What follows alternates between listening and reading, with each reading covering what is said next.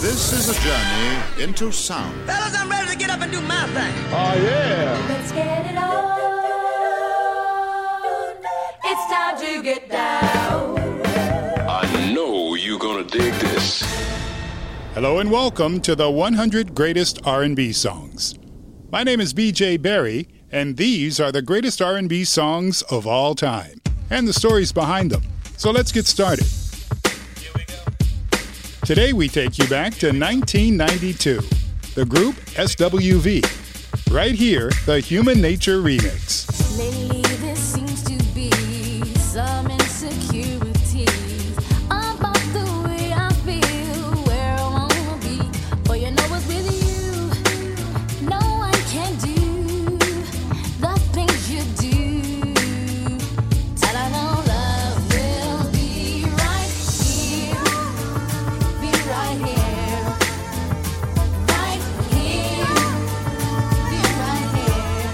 By the way, what you just heard is not the original version.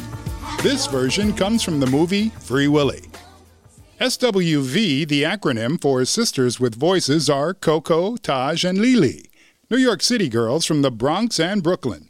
And there's an interesting story about how this mix came to be. We uh we were friends, longtime friends, and Lily decided she wanted to put a girl group together, so she called me, and I called Charge, and we all hooked up, did demo tape. Our manager shot the tape, and we got hooked up with RCA. The group first formed in 1988 as a gospel group. By 1991, they were invited by RCA executives to strut their stuff, a live audition. They got signed to an eight record deal, and that is where we start. Their first album, It's About Time, in 1992, was produced by a guy named Brian Alexander Morgan. He was an up and coming producer. And the very first release from the album was the original version of the song right here, and it received moderate success on the charts.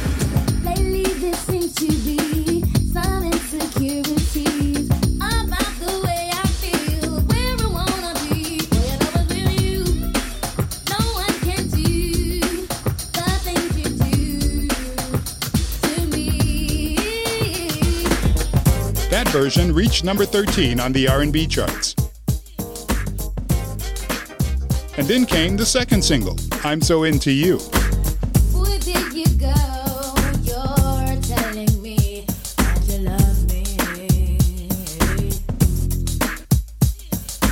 But boy, you know that you belong to another girl who loves you. It peaked at number 2 on the R&B charts and then it was time for the third single, Weak, which landed another monster hit.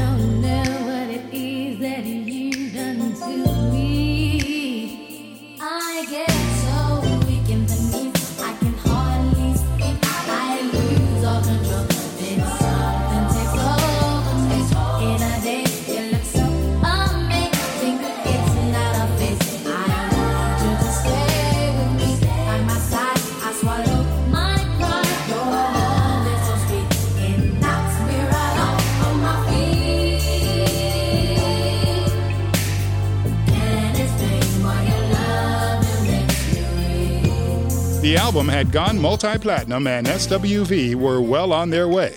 What more could they ask for, right? Meanwhile, the King of New Jack noticed SWV, and he volunteered to do a remix for them for the movie Free Willy. Of course, we're talking about super producer Teddy Riley. Teddy had hit after hit. And later, that same Teddy Riley would go on to produce Blackstreet. I like the way you work it, no diggity. I got to bag it up. Bag it up. I like the way you work it, no diggity. I got to bag it up. And then, of course, the king of pop himself, Michael Jackson.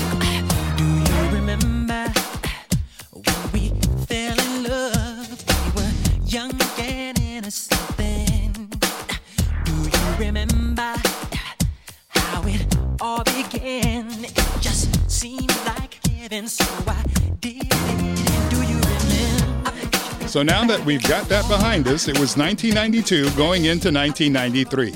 SWV had three successful singles, and here comes Teddy Riley. He was producing out of Virginia Beach at the time. He had a studio next to a high school called Princess Anne High School. Some of the kids from that high school tried to hang out around Teddy's studio, but he wouldn't let them in. Those kids, by the way, were in the high school marching band, and they also had a four-piece R&B type band called the Neptunes. So they would hang out in Teddy's parking lot rapping because he wouldn't let them in.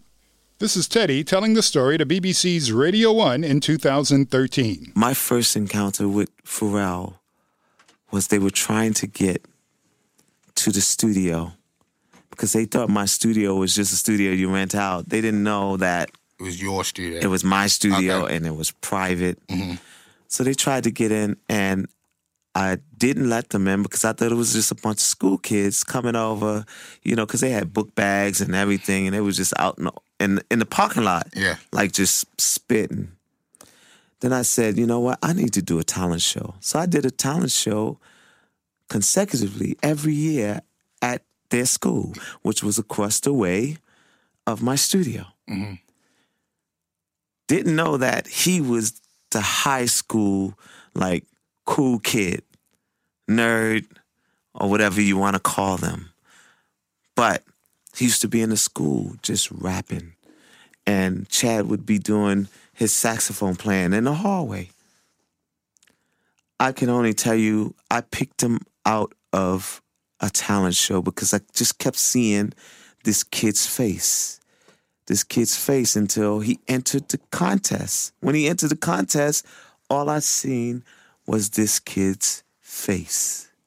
And that was Pharrell. And just in case you're wondering, how did Pharrell come into the SWV story? He became Teddy's young protege.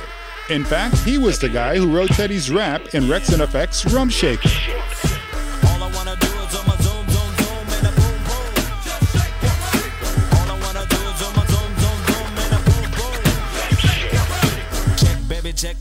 One, two, three, four. Check, baby, check, baby, one, two, three. Check, baby, check, baby, one, two. Check, baby, check, baby, one. And then Pharrell would step to the mic himself for the Right Here remix. But it wouldn't all be peaches and cream. In fact, Pharrell had done an entire rap for the song Right Here, but the record label didn't like it. It was only released in the UK. Come slip inside, to the flip side of the hip side. Now let it drip inside your mind.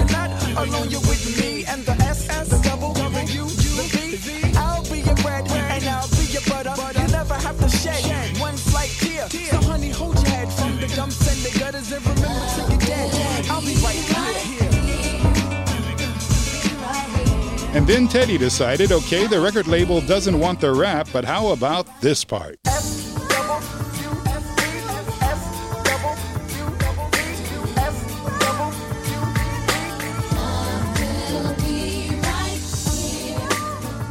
So while Teddy was already the king of New Jack, Pharrell was actually just getting started. And no one could have predicted what was to come.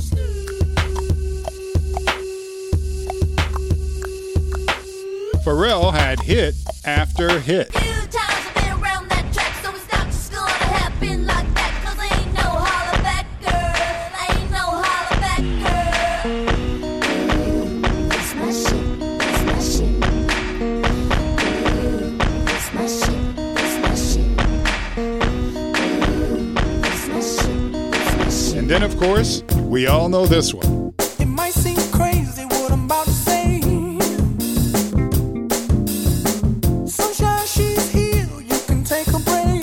Something must be in that Virginia Beach water. Teddy Riley, Pharrell, the Neptunes, Timbaland, and Missy Elliott are also from Virginia Beach. By the way, whose idea was it to drop the Michael Jackson sample of Human Nature inside the mix? Um, it was our A&R at the time. His name is Kenny Ortiz.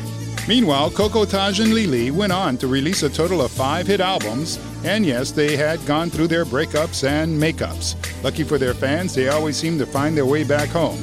And today, you can still catch them on tour. Lately, there seems to be some insecurities about the way I feel, where I wanna be. But you know you? No one can do the things you do to me. Billboard magazine named right here the Human Nature remix, number 17 on their list of 100 greatest girl group songs of all time. And by the way, Coko ended up buying a house in, of all places, Virginia Beach. There really must be something in the water. Lately, there seems to be some insecurities about the way I feel, where I wanna be. Boy, you know it's with you. No one can do the things you do to me. You've been listening to the 100 greatest R&B songs of all time. Before we let you go, we'd like to remind you to subscribe to this podcast. Check out our playlist on Apple Music and Spotify. And while you're there, make a song suggestion. And the beat goes on. We'll see you the next time.